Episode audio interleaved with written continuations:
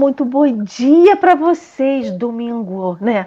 Domingo, domingo amanheceu, preguiçoso. Então, nesse momento, levante os braços para cima, se espreguice, deixe a energia fluir pelos seus braços, pelas suas pernas e que a alegria chegue ao seu coração nessa manhã. Eu vou começar o café dizendo que eu conheci gente da turma do Fundão. Turma do Fundão, João, esse povo que fica no chat, que está todo dia com a gente aqui, que vem dar o seu bom dia, seu boa tarde, seu boa noite, que é o Hélia. A gente fica assim, como que fala o nome dela? É velha ou Wélia? É o Wélia. Eu a conheci ontem lá na Suave Caminho, é uma alegria sempre conhecer presencialmente, né? Porque a gente imagina as pessoas na nossa cabeça, ah, como que ela é alta, baixa, morena, branca. A gente sempre imagina as pessoas e vê-las é totalmente diferente, então sempre é uma alegria. Meus queridos amigos, vamos começar a nossa audiodescrição. Nós somos três pessoas na tela, todos nós três estamos numa tela maior, que é retangular. Essa tela retangular ela tem ao fundo livros e xícaras representando o café e o evangelho. No alto, no canto superior à esquerda, nós temos bolhas, bolhas essas de cor rosa e azul, e no canto inferior à direita nós temos uma bolha rosa. Em cima desta bolha está o nosso pequeno Jesus, nossa miniatura de Jesus, que veste uma calça jeans e uma blusa branca. Os seus olhos, os seus dedos, os seus braços estão apontados para o meio da tela, mostrando esses três retângulos menores.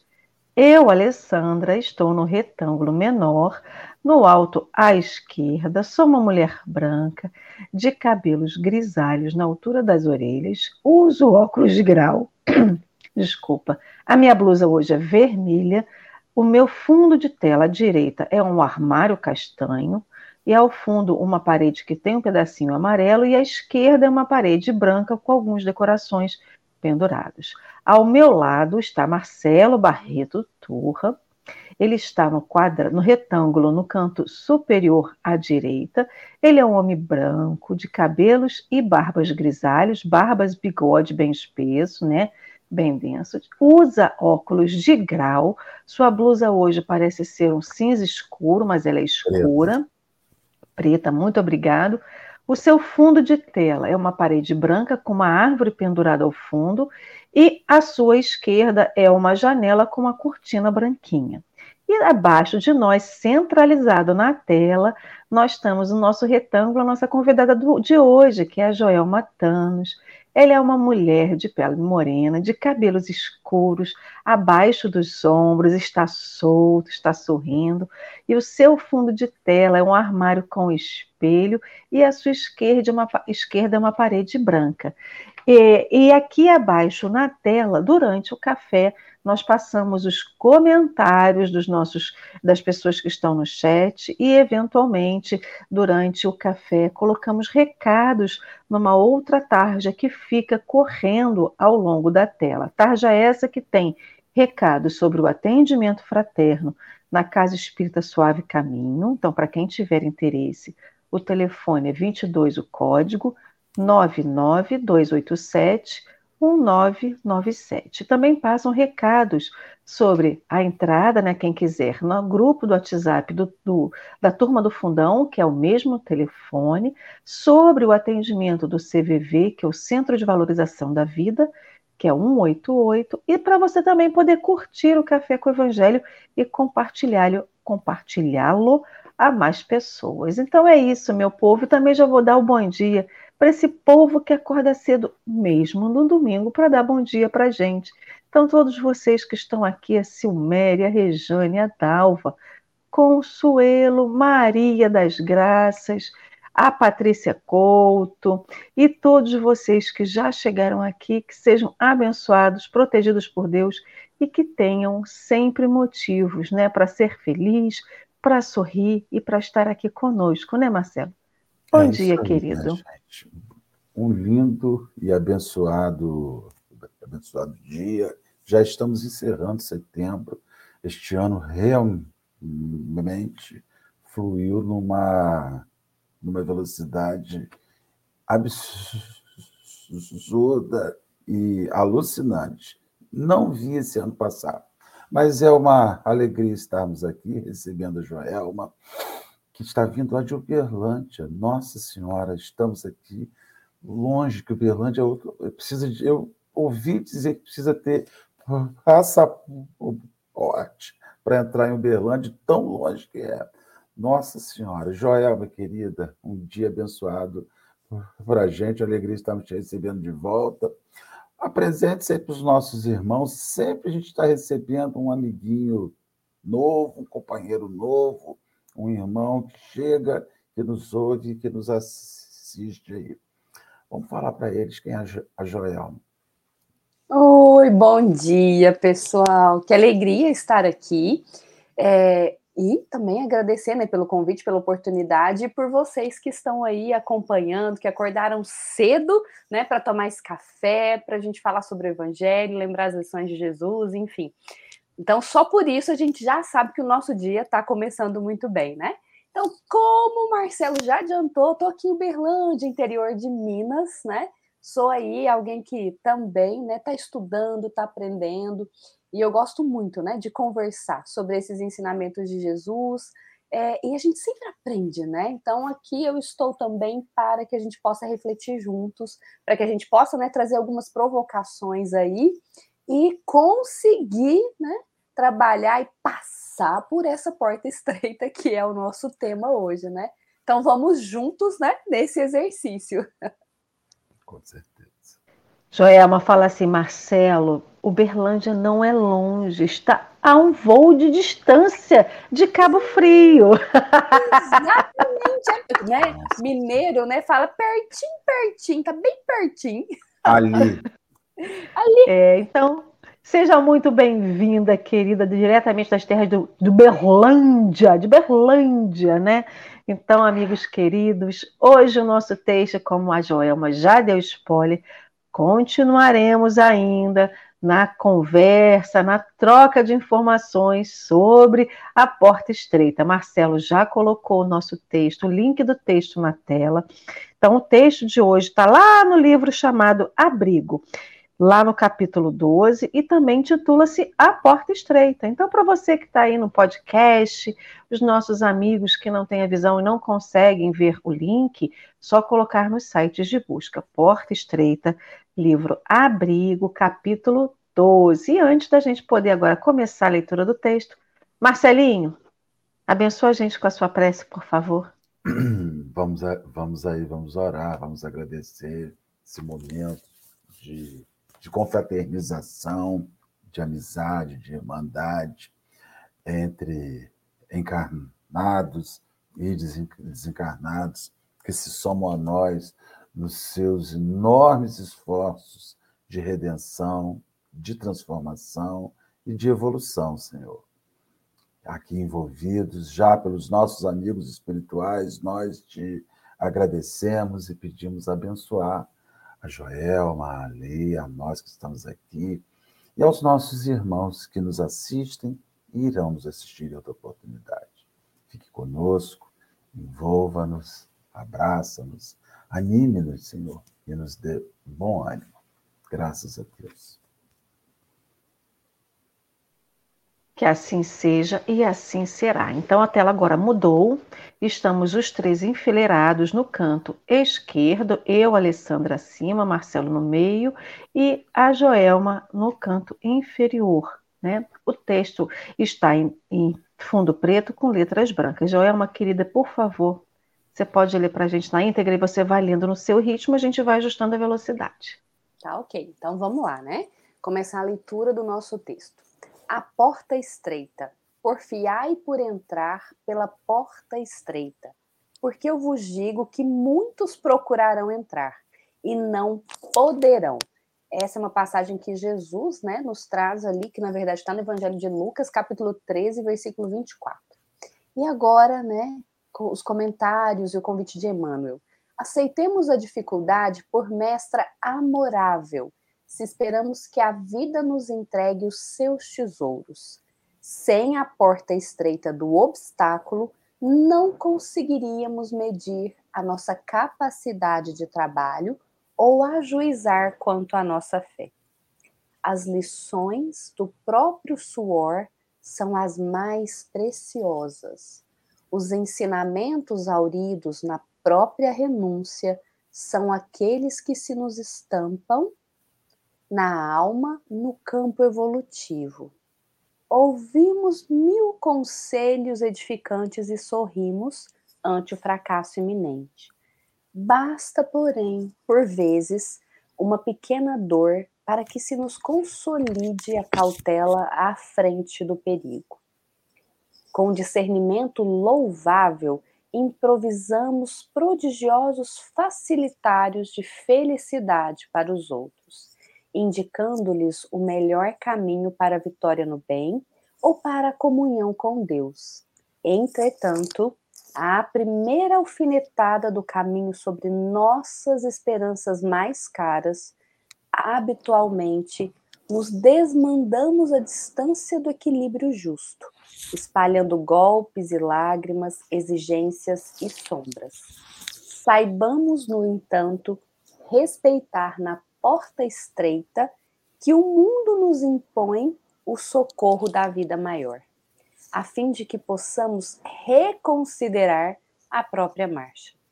Por vezes, ela é a enfermidade que nos auxilia a preservar as vantagens da saúde.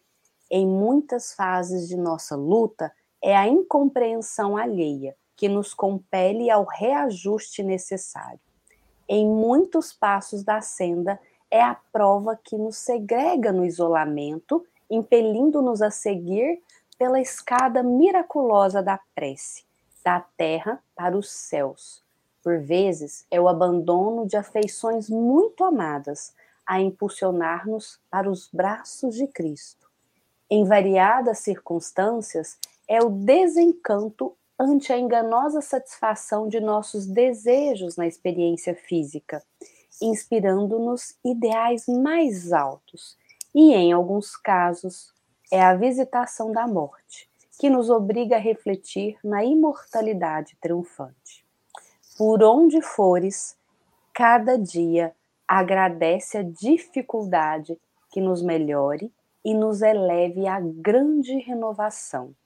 Jesus não escolheu a larga avenida do menor esforço.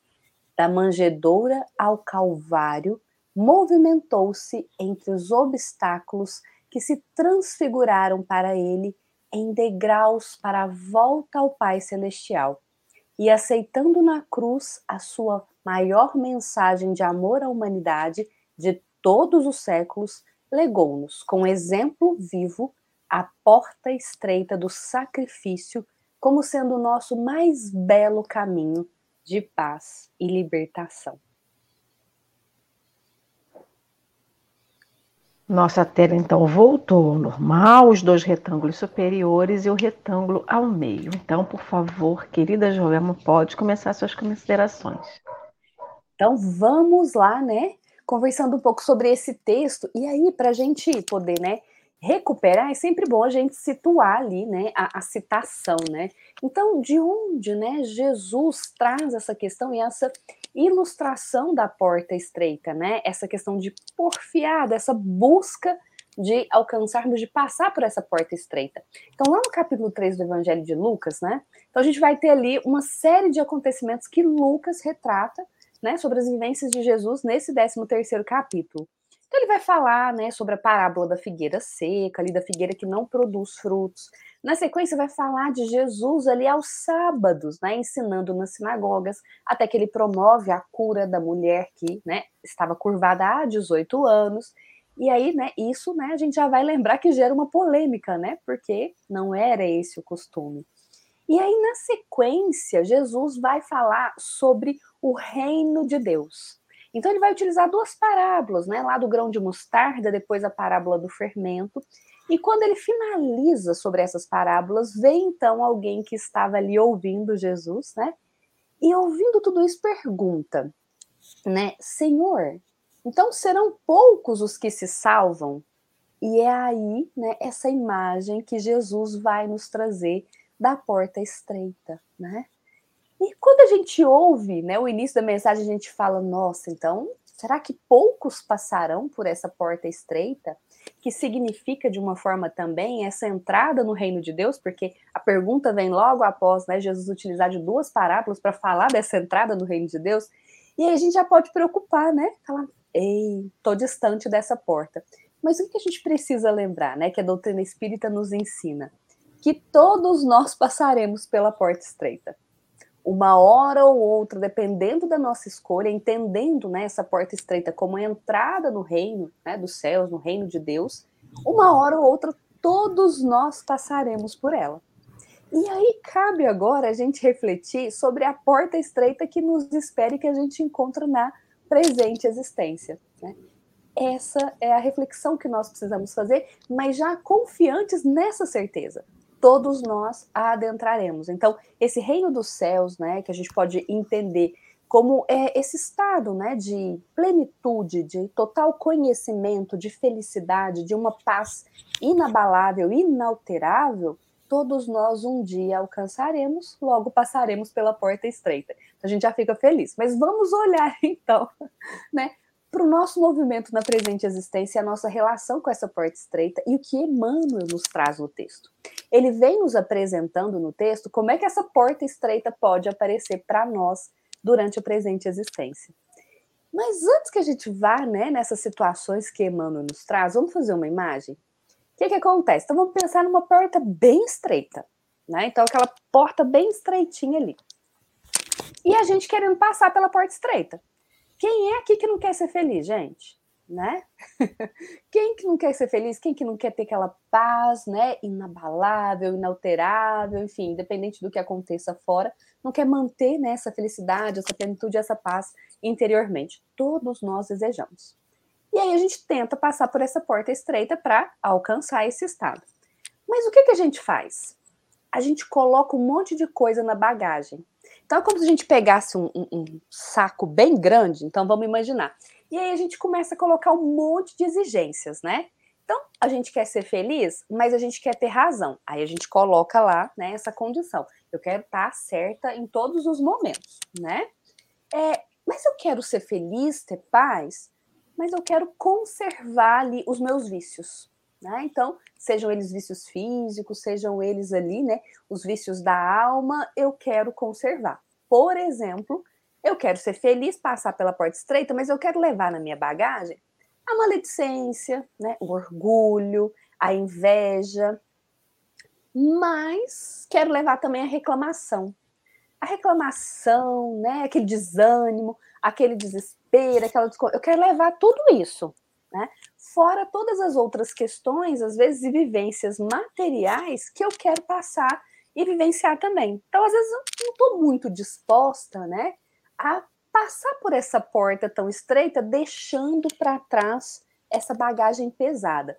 Então, só dessas coisas, né, que nós falamos até agora, imagina o tamanho da bagagem que eu tô aqui. Então, vamos imaginar, eu tô caminhando, né, na direção dessa porta estreita, mas querendo levar comigo tudo isso, com essa série de condições. Meus irmãos, vai dar certo? Não vai. Porque a bagagem está muito pesada. Eu quero levar uma série de condições que não são essenciais. E aqui, talvez, o primeiro ponto para a gente observar que é para passar nessa porta estreita, só o essencial. Então, o que é o essencial? É aquilo que não pesa, é aquilo que não gera volume. O essencial está né, na bondade que a gente tem, no olhar bondoso, na caridade que a gente pratica, na paciência que nós conseguimos ali né, estabelecer em todas as situações, no otimismo, na fé, na resignação, na esperança, na compaixão, na misericórdia. Então, por quê? Isso nós levamos conosco. Isso não é volumoso a caridade, ela não é né, volumosa, ela é valiosa, mas ela não é volumosa. Ela traz toda uma leveza, assim como a misericórdia, a compaixão, enfim, né? E a gente não fica levando nada do que é desnecessário. Aí dá para a gente passar por essa porta estreita. Mas é que às vezes a gente coloca uma série de condições e quer levar uma série de coisas que não fazem sentido e a gente complica a nossa passagem pela porta estreita. E, né, para a gente fazer um, uma, outra, uma outra questão, né? Passar pela porta estreita, meus irmãos, está relacionada à simplicidade, a ser simples, né? E aí, por que, que às vezes é difícil passar por essa porta estreita? Porque nós começamos a colocar condições, que é uma dessas, né? Como a gente falou. Ah, eu quero ser feliz e ter razão, né? A gente já aprendeu, como né, bons espíritas que somos, que é importante perdoar. Porque se a gente não perdoa, a gente carrega um peso desnecessário, mais bagagem que não vai passar né, por essa porta. É, da mágoa, do ressentimento. Mas aí a gente quer perdoar. Mas o outro tem que pedir perdão. O outro tem que se desculpar. O outro, né, se possível, né, ir em praça pública ou lá na rede social, né, e de alguma forma tornar público que ele errou e que nós, enfim. Olha quantas condições nós vamos colocando. E aí, nessa complicação, nós vamos gerando bagagem adicional e a gente não consegue passar por essa porta estreita. Não, a gente não consegue, né?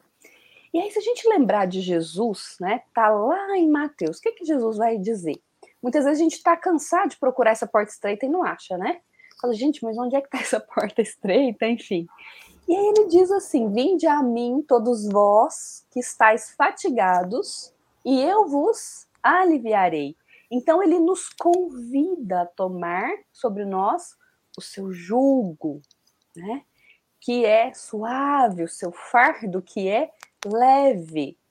Então, aqui nós temos, né, esse meio. Como é que a gente pode passar por essa porta estreita, identificar essa porta estreita? Seguindo, né, tomando sobre nós o jugo de Jesus, que é exatamente a observância sobre as leis divinas em cada um dos momentos da nossa presente existência. Então vamos lá, né, agora, nos lembrando de algumas das situações que Emmanuel nos convida a perceber que são para nós, né, ali a porta estreita. Então, na presente existência, né, o que, que é para nós a porta estreita? A dificuldade, o obstáculo, e como é que a gente reage frente à dificuldade, frente ao obstáculo? A gente complica, não complica? Às vezes a gente quer entender, meu Deus, essa situação que eu tô passando aqui agora, é expiação, é prova. Às vezes a gente fica um pouquinho mais convencido, né? Fala, ai, deve ser missão. é. E a gente às vezes perde um tempo precioso que é de lidar com essa dificuldade que se nos apresenta, que é a nossa oportunidade, a nossa porta estreita ali para a gente melhorar que a gente pode entender a porta estreita também como conquistar virtudes e também nos despir, deixar para trás determinados vícios. Aí, ao invés de a gente olhar para essa porta estreita e pensar o que que esse obstáculo tem aqui, o que que ele me ensina, o que que eu posso aprender, a gente quer lá saber o que que a gente fez em outra existência, se é prova, se é expiação, enfim, né? Meus irmãos, pouco importa. Não importa se se refere a algo do passado, pouco importa, né, se é uma prova ali. Não, pouco importa. O que importa é a escolha que a gente faz. Como é que a gente vai passar por essa porta? Porque não é de qualquer forma que a gente passa pela porta estreita. A gente passa pela porta estreita a partir do momento que a gente vai com leveza. E aí aqui nós temos um novo olhar agora, né, para a dificuldade, para o problema, para o obstáculo. Porque você fala, nossa, não gosto de problema. O problema é a nossa oportunidade. O problema é a porta estreita que está sendo colocada ali para que a gente passe, para que a gente desenvolva uma virtude, para que a gente deixe para trás um vício. E aí, né, vamos conversar também, né, gente? Agora, vamos fazer uma pausa, vamos conversar. né? Eu estou adorando essa sua reflexão reflexão. Então, eu pensei em duas coisas. Né? Primeiro, eu pensei numa visão errada que existe, que Jesus que existe, de que aceitar a Jesus é você acessar as portas. Né? As pessoas elas, elas acreditam que Jesus, porque ele vivenciou todas as dores, ele já escancarou para a gente a porta. E vem Emmanuel dizendo para a gente, e você fazendo a sua reflexão, que é imprescindível que a gente viva as nossas lutas. É impossível viver sem dor. É impossível viver sem angústias. Aí você apresentou uma outra outra visão que eu gostei muito foi ser minimalista existencial. Nós não somos minimalistas, nós somos acumuladores. Nós somos pessoas que acumulam. A gente vai fazer uma viagem, acho interessante, né? Quando a gente vai fazer um, um, uma viagem, eu não sei a mala de vocês como é, então você fala assim: não, eu vou botar esse sapato, vou botar essa bota, vou botar essa sandália, porque essa bota combina com esse vestido, com essa calça, com essa camisa. Não, eu tenho que levar essa. Esse secador de cabelo. Eu preciso levar um secador de cabelo. Aí eu tenho que levar o meu shampoo, meu condicionador, vou levar essa peça de prata, porque combina com aquele vestido, vou levar essa dourada. Ou seja, a gente não é minimalista. A gente não é minimalista nas nossas viagens físicas. Haja vista as malas, né? os tamanhos das nossas malas.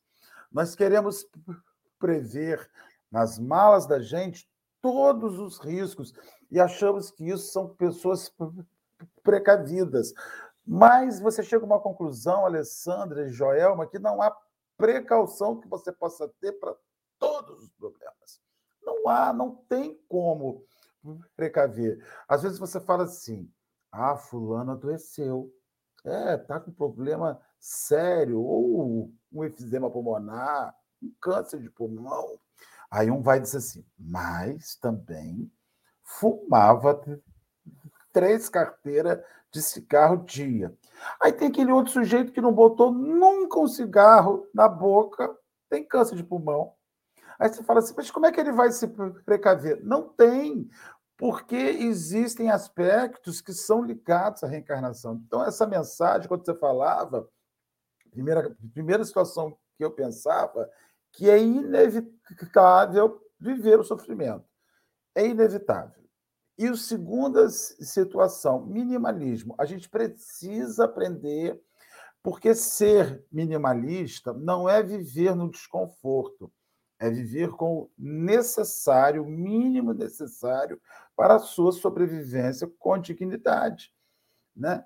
Então, é, eu, eu acho que a gente a, junta, mealha né, muita coisa, muita muitos elementos, e a gente não é minimalista de sentimentos, Joel e Alessandra. A gente maximiza sentimentos, maximiza mágoas. Né? Eu, eu tenho uma tia que já desencarnada, que Deus a, a, a tenha. Vez por outra surgia assim. Uma vez fui na casa da minha cunhada, quando fulana tinha dois meses, fulana, fulana já está com 62. E eu pedi um tomate para fazer uma sopa e me negaram o tomate. Então, quer dizer, você guarda na bagagem aquele ressentimento de 1968, entendeu? Você guarda. Não, já passou. Já, não passou.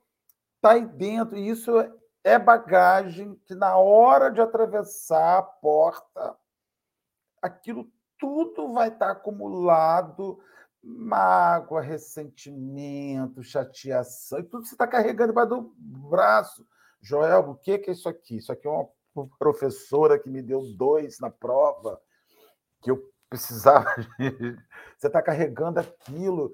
E você começa a perceber que a pessoa vem na rua, você não olha para a cara da pessoa por uma coisa que aconteceu há 10 anos atrás. Isso vai nos atrapalhar e emperrar na passagem. Da... Eu tenho que estar livre. Eu gostei muito, você frisou algumas vezes.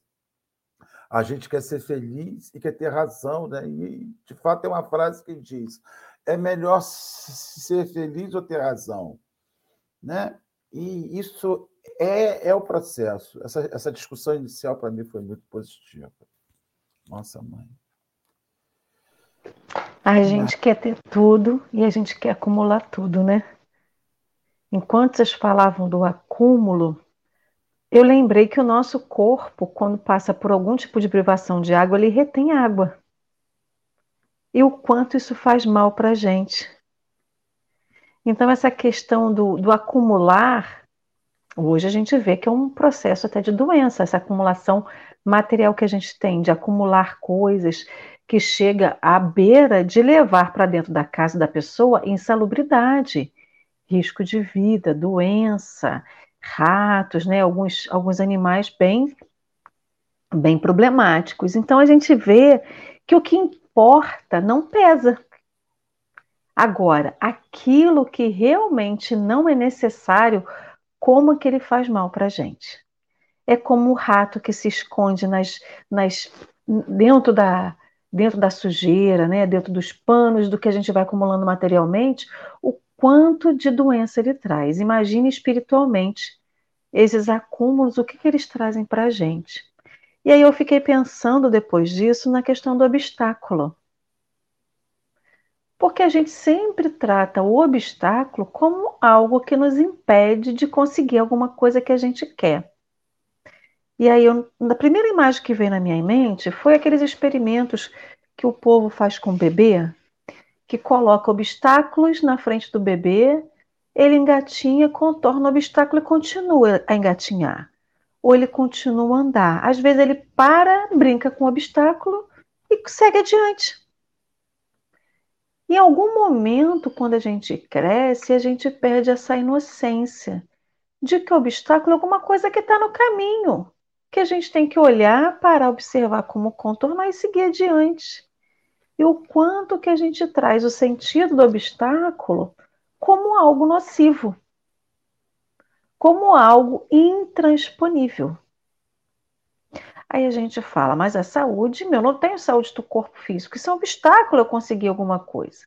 Ah, eu não tenho a saúde mental, eu não tenho a saúde espiritual. Ah, me falta dinheiro, me falta amigos, me falta família. E realmente são dores que calam muito fundo na nossa alma. Mas que obstáculo é esse que nos traz de aprendizado? O que, que esse obstáculo nos traz de aprendizado que me paralisa, que me impede de seguir adiante? Emmanuel diz para a gente no texto que os obstáculos são desafios renovadores e ouvi-los e aproveitá-los é uma obrigação que a vida nos atribui. São, se é uma obrigação que a vida nos atribui, a gente vem quando a gente reencarna com condições espirituais de entender esse obstáculo. Porque se é uma obrigação que a vida nos atribui, a gente tem alguma coisa dentro de cada um de nós que nos ajuda a transpor isso. Não seria uma obrigação que a vida nos atribui se a gente não tivesse instrumento de como consegui-lo. Então, dentro de cada um de nós, a gente tem esses instrumentos. Agora, a gente está conseguindo acessar esses instrumentos? A gente está aqui mais uma vez, pelo terceiro dia consecutivo, falando sobre porta estreita e porta larga, as facilidades, os atalhos que a vida nos dá e as dificuldades, obstáculos que a vida também nos que, que se apresenta durante a nossa vida, para que a gente faça esse processo de escolha. A gente vai nos atalhos ou a gente vai no, no caminho que deve ir, experimentando, experienciando cada uma dessas situações. Então, eu acho que a gente perdeu, né? Aquele algum algum sentimento, algum filho, algum momento em que a gente perdeu esse como que a gente lida com esses obstáculos? Porque quando criança é lógico, né? A criança vai ter um obstáculo ali, é uma coisa bem pequenininha e conforme a gente vai crescendo, os desafios também vão crescendo.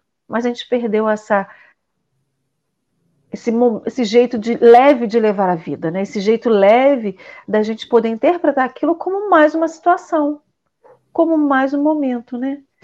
Então, eu fiquei pensando nisso. E aí, querida Joelma? Então, vamos lá, né? Quando vocês falavam, fui anotando alguns pontos aqui, né? Para a gente tecendo a nossa prosa aqui, né? O nosso café, enfim. É, um ponto interessante, né, Ale, que você trouxe, né, vários, né, mas esse chama atenção, que é assim, ah, mas quando criança a gente conseguia, a gente ia lá, né, contornava obstáculo, brincava um pouquinho e seguia. E aí, o que, que a gente vai observar, né? A criança, ela é simples.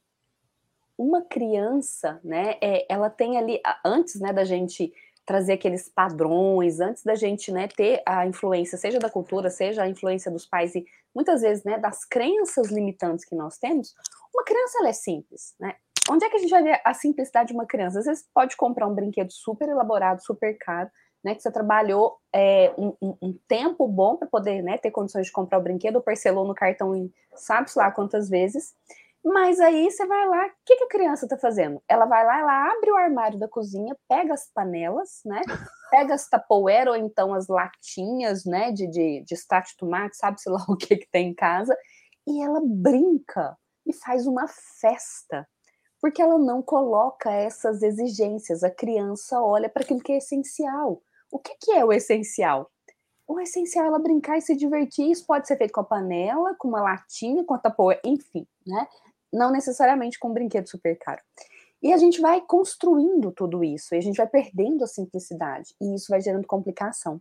Então, onde é que a gente perde a simplicidade, né? Eu vou lá na fala do, do Marcelo, né, que ele trouxe. Às vezes a gente tem essa tendência a controlar a gente acha que para ser feliz, para ter paz, nós precisamos saber o que, que vai acontecer na nossa vida e a gente tem que se preparar e antecipar. E aí nós vamos desenvolvendo transtorno de ansiedade. E nós não precisamos saber o que, que vem pela frente, mas o que, que a gente precisa saber? Que o que vem pela frente a gente consegue lidar. É isso que a gente tem que saber. Não o que, que vem. Não, independente do que venha, nós conseguimos lidar. Por que, que nós conseguimos lidar? Né? Então vamos lembrar que Deus não vai colocar um fardo mais pesado do que os nossos ombros podem suportar. Vamos lembrar também que quando Jesus fala assim, ó, vigiai e orai, tem a continuidade. A gente fica muito focado no vigiar e orar, né? Mas tem uma continuidade. Qual é a continuidade? Então Jesus diz assim: em verdade, o espírito está pronto. A carne é fraca, no sentido de que às vezes, quando nós estamos aqui na matéria, a gente vai esquecendo. Mas vamos pensar nisso, vigiar e orar, porque o espírito está pronto. Nós estamos prontos para enfrentar qualquer que seja a situação que venha. E qualquer que seja o obstáculo que venha, é para nós a porta estreita. E a gente quer passar por essa porta estreita. Então, se a gente quer passar por essa porta estreita, não dá para entrar né, numa conduta que a Lê né, falou também, que é de se vitimizar. E aqui, meus irmãos, é diferente, né? Então a gente precisa acolher a dor. Então, às vezes, a gente precisa primeiro acolher a dor de uma perda muito significativa que nós tivemos, de uma situação financeira difícil, de uma privação, né, de uma dificuldade, uh, também de uma limitação física, de uma doença. Então, a gente vai acolher a dor, mas entender que acolher a dor é diferente de se vitimizar né, e achar que a gente não tem nada que possa fazer e adotar uma postura passiva uma postura de falta de ação diante daquilo que está acontecendo. Então, ah, mas eu tenho hoje uma séria, uma séria limitação financeira, não há nada que eu possa fazer. Isso a gente às vezes está se vitimizando. Não, a minha situação financeira hoje, ela está bem restrita. Então, eu não vou fazer a caridade material, mas eu posso fazer a caridade moral. Ah, mas agora eu tenho dificuldades de me locomover, de fazer isso, tá? Quais são as outras formas pelas quais né, podemos fazer? Porque a vitimização não vai passar pela porta estreita. Não. Porque a porta estreita, ela já nos traz isso. É um esforço que nós teremos que fazer. É um esforço. E lá no final do texto, né, que nós estamos trabalhando hoje, nos traz Jesus. Jesus poderia ter escolhido, né, é, falar não, então eu vou em missão, né, um espírito puro, não tinha nenhuma necessidade, né, de encarnar, então ele toma um corpo físico para poder estar aqui entre nós, né, nos trazendo aí esse caminho. Como é que a gente passa pela porta estreita, né? Jesus veio, mostrou, ilustrou. E qual que é o caminho que Jesus escolhe, né? Que está lá no final do texto, né? Que, que o Emmanuel vem nos lembrar. Foi o caminho estreito, foi o caminho do obstáculo, da dificuldade. Porque vamos pensar, meus irmãos, é, se fosse, né? Se Jesus estivesse pensando em facilidade, não era muito melhor que ele viesse, né, ali é, dentro de uma família, dentro, né, da família de um dos governantes de Roma, né, com abastados recursos financeiros, uma família nobre, uma família respeitada, né, na abundância, não seria, né? A gente fica nesse raciocínio, mas desde a chegada Jesus já começa nos mostrando não é aí, né? Não é a condição, não é a situação. Cuidado, né? Vem um alerta.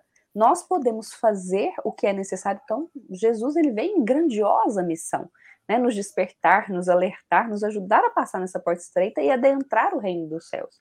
Mas ele não complicou nada. Ele veio da forma mais simples possível, nos ilustrando isso, que nós não precisamos de muito. Nós precisamos da vontade. Nós precisamos do querer tem uma das questões do livro dos Espíritos, agora eu não vou citar porque eu posso me confundir, né? Eu gosto muito que ela fala assim: lembrai-vos de que querer é poder.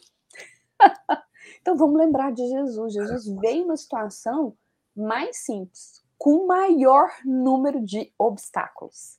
Vários e vários e vários obstáculos, né? Ele escolheu. Mas por quê? Porque ele nos mostra como lidar diante de cada um desses obstáculos. E aí ele vai nos trazendo, ah, o que a gente faz então diante da enfermidade? A gente aprende. A gente, diante da enfermidade, a gente desenvolve a resignação. A gente né, aprende também, às vezes, a pedir ajuda. E a gente sai de uma posição orgulhosa, porque às vezes, dependendo do que nós estamos enfrentando, é, a gente precisa aprender a pedir ajuda. A gente precisa aprender a confiar. E aí a enfermidade, ela vai ser para nós esse obstáculo, mas vai ser a chave, né? E aí é interessante que a gente volta lá no ponto que o Marcelo falou, né? Às vezes a gente entende algum, né, alguns irmãos de outras religiões, né, de outras concepções, enfim, filosóficas, o que, que eles vão entender, né? Que Jesus nos salvou. Tá todo mundo salvo, a gente não tem que passar por essa porta. Então, que né, se até o último minuto da presente existência a gente falasse, não, eu aceito Jesus, a porta vai se abrir. Então, vamos lá. Né? Joelma. Jesus é, nos traz a chave, mas a gente tem que usar a chave. Com certeza. Eu fiquei pensando nesse final de Emanuel, quando ele cita né, da, da, da a manjedoura ao Calvário, que o Calvário a manjedoura só é bonitinho para Jesus. Né? Para a gente não é. Você, se você tiver um filho que nasce numa, numa manjedoura, junto com os animais, no, manjedoura é um lugar que se comia, né? os animais se alimentavam. É um absurdo. Isto é uma falta de respeito. Ou seja, se você tiver uma pessoa que morre numa crucificação, meu Deus, é uma brutalidade. Ou seja, parece-me que manjedoura e, e, e crucificação são atos restritivos, são experiências restritas a Jesus, quando de fato ele está dizendo que as lutas são inerentes àqueles que querem passar pela porta estreita. Veja, eu já nasci lutando, eu já nasci numa manjedoura. A gente acha bonitinho, né? Francisco de Assis dá aquela visão linda da manjedoura quando ele faz o presépio para sinalizar o nascimento de Jesus, e a gente faz cada presépio lindo na casa da gente. Mas, na verdade, eu fico pensando o cheiro daquele lugar com as fezes, com a urina dos animais, Maria botando seu filho no mundo no meio de um estábulo. Não havia é, poesia naquele cenário. Haviam lutas. Era um momento difícil, no, no, no momento de, de, de, de senso, de viagem, de, de, exaustão, tinha que se fazer o recenseamento para anotar aquelas pessoas. A morte de Jesus, né, que a gente enfechou no, no crucifixo, que muitas pessoas usam nos lares e oram aquilo, mas aquilo ali também é um fechamento de luta. O homem que não precisava lutou toda uma existência sem precisar experienciar uma situação. Aquilo não faria diferença na vida dele. Em uma, não colocaria ele no lugar melhor, porque ele já estava no melhor lugar. Né? E ainda assim ele fala: ó, é desse jeito o bicho vai pegar. E vai pegar muitas vezes da hora que vocês chegam neste mundo até a hora que vocês partem. Veja, eu não precisei passar por isso, mas digo a vocês, através do meu exemplo, que aquele que não viver as suas lutas, não entrará na porta. E é isso, isso daí é um negócio que me chama muito a, a, a atenção. A gente acha manjedoura, ah, e ele checou numa manjedoura, que lindo, não é? é só serve para ele, não serve para nós. Ah, e ele então, bravamente, na, quando a gente vê a crucificação de Jesus no filme, naquela hora a gente quer morrer daquele jeito. Ah, Senhor, me leva contigo. Mas diante das lutas da vida, que nós sofremos outras crucificações, né? As crucificações de uma doença, que nos leva a profunda agonia. Ah, tira isso de mim, Senhor. Ou seja, a gente está muito confuso ainda, né, Joel? Pegando esse gancho do Marcelo, só porque ele já começou, a gente romantiza, a gente tem um hábito de romantizar tudo na vida, né? Então, o nascimento de Jesus é romântico a crucificação de Jesus é dolorosa, né? Então a gente romantiza uma parte e no final das contas a gente acaba romantizando quando a gente pendura o crucifixo, né? Quando a gente usa o crucifixo, as pessoas exorcizam, né? Nos processos de exorcismo com a cruz que representa a crucificação de Jesus. Jesus não tinha necessidade de passar pela manjedoura, ele não tinha necessidade nem de voltar à terra. Primeiro ponto, ele não tinha nem necessidade de, reencarnar, de, de encarnar para que ele pudesse vir aqui. E aí ele vem nisso como uma prova de mostrar, como um modo de dizer para cada um de nós que é possível. É possível passar por tudo. Então ele não faz isso num ato de necessidade, mas numa, numa prova de amor a cada um de nós, dizer assim: olha, eu vim para dizer para você que é possível. No momento em que eu vivo, eu consigo passar isso tudo. Ele poderia até passar sem dor, mas ele, ele chora em vários processos, ele chora na desencarna, na, no, no processo de Lázaro. Ele, você, a gente vê em várias passagens da Bíblia, né, da, da, das passagens de Jesus, que ele tem sentimento. Porque o pessoal também acha assim: ah, Jesus é um ser puro, ele não tem sentimento. Porque ele entende que tudo isso faz parte do processo. Então ele sente dor e não chora, ele tem vê momentos de alegria e não ri, e ele sentia do mesmo modo os sentimentos que a gente sente. Então, ele diz: Olha, eu nasci numa manjedoura e é possível. E a gente hoje em dia escolhe ter filhos no lugar que mais oferece luxo. Então, a gente quer uma sala com que os nossos familiares vejam o parto ao vivo, a gente vai querer um centro cirúrgico que dê mais é, luxo e conforto para cada um de nós. Então, assim, ali teve a sepsia de Jesus aquele processo de higienização, de esterilização da sala, e ele nasceu. E ele sobreviveu. Então a gente vê que é possível viver e sobreviver nos lugares mais insalubres em que a gente é chamado a nascer. Porque a gente não nasce só quando nasce na carne, né? A gente não nasceu somente quando Dona Jane deu a luz a Marcelo, quando a mãe de Joelma deu a luz a ela. Ali foi o nascimento na carne. Quantas vezes a gente nasce a cada momento da vida? É justamente quando os obstáculos se aparecem, quando as dificuldades vêm, em que a gente renasce que nem uma fênix diante das dificuldades, diante daquilo em que a gente vive. Aí vocês estavam falando sobre a porta estreita e a porta larga, não sei qual foi o comentário de Marcelo, e lá no pré-café a gente estava comentando sobre essa questão do retorno à casa espírita, né? Cada um dentro dos seus motivos não está voltando à casa. Aí alguns alegam assim: ah, eu não tenho mais tempo de ir na casa espírita, eu era tarefeiro, eu não posso mais ser porque eu não tenho mais tempo. Ah, eu, eu acostumei tanto com os, com, com os programas é, online que eu prefiro assistir a palestra online, não vou voltar para a casa espírita. Enfim, independente da, da justificativa, né?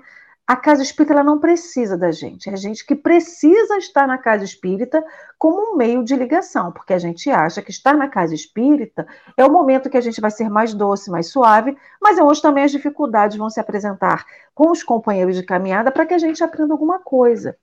E a gente está escolhendo os atalhos. A gente está escolhendo as portas largas quando a gente diz assim: eu não preciso mais da casa espírita. Eu não quero mais a casa espírita. Eu não quero mais o templo religioso, independente da religião que seja.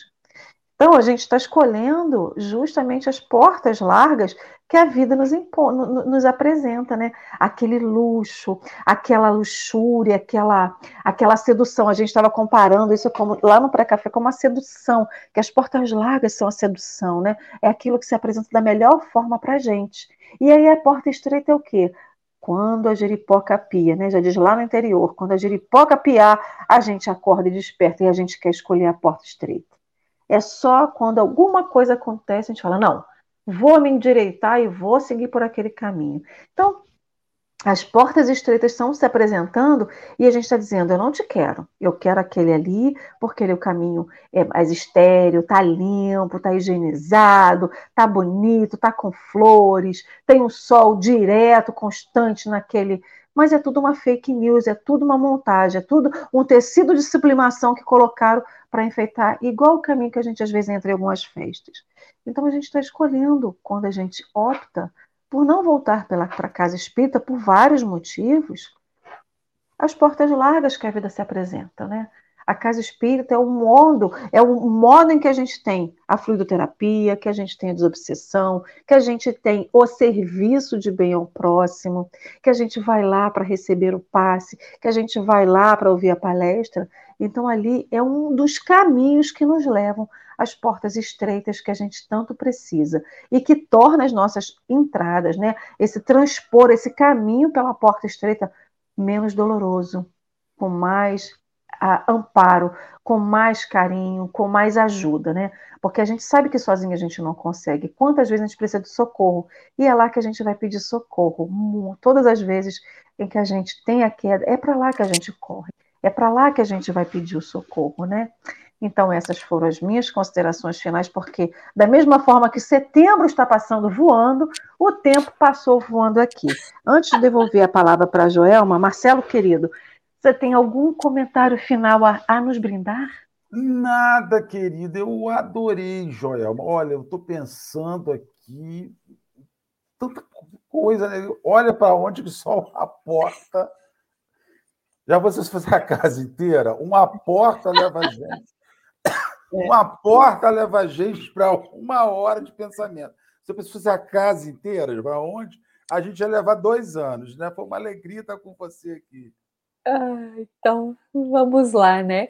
E aí, para as nossas reflexões finais, vamos trazer para algo bem prático agora, né? É, só tirando a dúvida, posso fazer as reflexões finais e já faço a prece, certo? Então tá. Então vamos lá. É, para a gente fazer algumas reflexões, né? Dentro desse tempo que nos, nos resta ainda. Então, pegando Jesus como o nosso guia, como o nosso modelo.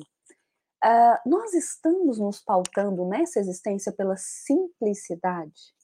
Ou nós estamos criando condições, complicações para poder conduzir essa existência? Será que nós estamos muito cheios de exigências, né? E exigências, o que, que vai acontecer? Vai nos afastar da simplicidade. Se nos afasta da simplicidade, nos afasta da porta estreita. Então, essa é uma reflexão, né? Para que a gente faça. A outra questão, Jesus, é, como é que ele é o nosso Salvador? É, não é no sentido de que ele já fez o nosso trabalho, como o Marcelo nos trouxe, né? Que ele já foi lá e escancarou as portas. Mas Jesus veio e trouxe a chave.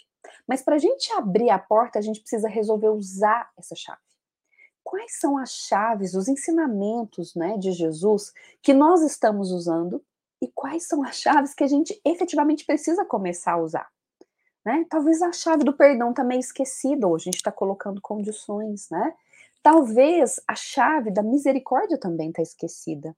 E aí, um outro ponto muito importante, né, para que a gente faça essa reflexão, que é, às vezes, para nós, né, nós queremos algo que seja grandioso, mas quando a gente olha para o outro, a gente fala, não, a gente é ótimo conselheiro, né, para o outro, quando é o outro, né, em determinado momento do texto, o Emmanuel traz isso, né, então para o outro a gente consegue ali definir lindos cenários, né, mas para nós, aí a primeira alfinetada a gente já desequilibra. E aí vamos cuidar disso também, né, nas nossas situações, diante das nossas portas estreitas, dos nossos obstáculos. Se a gente estivesse falando com outra pessoa, o que, que a gente falaria? E uma outra questão também. quando a gente estiver olhando para outra pessoa que está ali frente à porta estreita dela, frente àquele obstáculo, que a gente consiga olhar sem romantizar, né? Ai, que maravilhoso! Mas que a gente consiga entender o processo, a dor às vezes que aquela pessoa está passando e de alguma forma ser apoio, né? De alguma forma ser ali, né? Um consolo, ser ali um alívio, né? sem essa dualidade, né? Então, ah, para mim tem que ser dessa forma, para o outro tá tão lindo, tão maravilhoso, e vou lá e aconselho. Não, vamos buscar esse conselho que a gente dá para o outro, para nós, e vamos entender né, a situação complexa, às vezes a dor que o outro ali está passando, e nos prontificar, porque esse também é um caminho, essa também é uma forma de passar ali, né, por essa porta estreita. E por fim, meus irmãos, olhar com muito carinho para a nossa existência quais são as portas estreitas que essa existência nos oferece, para que a gente efetivamente pegue a chave que Jesus nos deu e passe. É a enfermidade, é a limitação dos recursos financeiros, né? É a ingratidão na família. Quais são as portas estreitas, né, que se apresentam a cada um de nós? Que a gente possa então descobrir essas portas estreitas, pegar a chave que Jesus nos traz e efetivamente, né, abrir, entrar e passar com alegria, com felicidade. E agora, então, né? Eu vou convidar que todos nós fechemos os nossos olhos para o nosso encerramento, para a nossa prece final, e de olhos fechados, que possamos então imaginar à nossa frente uma porta estreita. E que possamos nos perceber caminhando na direção dessa porta estreita. Mas às vezes, caminhando na, na direção dessa porta, com uma bagagem muito pesada e que nós possamos então nos perceber o que é que está nessa bagagem que nós definitivamente não precisamos levar.